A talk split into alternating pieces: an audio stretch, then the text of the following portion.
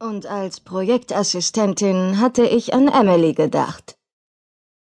Die Erwähnung meines Namens reißt mich schlagartig aus meinem Tagtraum, in dem ich gerade ein besonders kniffliges IT-Sicherheitsproblem löse. Charlie, einer unserer Projektleiter bei Secure Code, sieht mich erwartungsvoll an.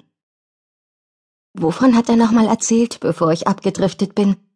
Von irgendeinem ganz wichtigen neuen Kunden, den die Firma unbedingt gewinnen will? Warum gerade ich? frage ich, um Zeit zu gewinnen. Jetzt schauen mich auch meine Kollegen, ein gutes Dutzend Mitzwanziger in den obligatorischen Turnschuhen, Jeans und T-Shirts an. Ich dachte, das wäre logisch. Charlie tippt mit dem Laserpointer auf den Konferenztisch. Du bist Britin, du sprichst perfekt Englisch und du siehst gut aus. Meine Kollegen grinsen. Ich nicht, denn den Spruch bringt Charlie jedes Mal, wenn ihm die Argumente ausgehen. Meine hervorragenden fachlichen Fähigkeiten als IT-Sicherheitsexpertin hat er jedenfalls nicht erwähnt. Dass ich blond bin, ist sein zweiter Lieblingsspruch. Den benutzt er, wenn er jemandem klarmachen will, dass Frauen, insbesondere Blondinen, nichts von Technik verstehen. Komm schon, Emily, vier oder fünf Wochen London, schickes Hotel, alles auf Spesen. Was hält dich noch hier? Ich schaue aus dem Fenster in den Berliner Nieselregen. Das Wetter ist es jedenfalls nicht. Charlie grinst seltsam zufrieden. Das ist meine Emily. Briefing in 20 Minuten in meinem Büro. Wir fliegen am Montagmorgen. Das Briefing war erschreckend kurz. Charlie scheint selbst noch nicht allzu viel über das Projekt zu wissen. Er konnte mir gerade mal sagen, dass der Auftraggeber eine Softwarefirma ist, die unsere Firma schon seit zwei Jahren als Kunden zu gewinnen versucht. Deshalb übernimmt Charlie als einer unserer erfahrensten Projektleiter den Auftrag auch persönlich. Vermutlich wäre meine Anwesenheit vor Ort gar nicht nötig, aber er präsentiert sich Kunden gegenüber gerne als Programmiergenie, und Genies belasten sich nun einmal ungern mit administrativen Arbeiten. Folglich vermute ich, dass es meine Aufgabe sein wird, unsere Arbeit zu dokumentieren und zu testen. Kein Wunder, dass die Wahl auf mich gefallen ist.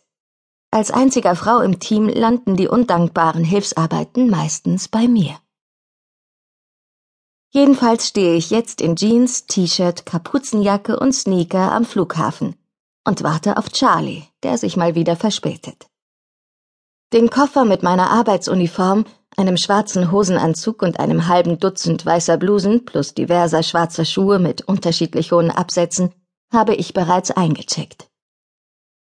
Als ich gerade überlege, ob ich schon zum Gate gehen soll, sehe ich Charlie in aller Seelenruhe auf mich zuschlindern. Im Gehen leckt er sich die Finger, an denen irgendetwas Rotes klebt. Dann mal los zum Gate. Ich reise nur mit Handgepäck. Mm, Berliner Currywurst. Gibt's was Besseres? Zum Frühstück?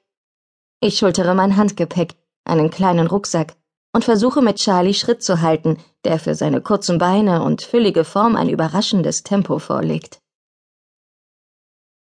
Knapp zwei Stunden später stehen wir am Gepäckband in London Heathrow.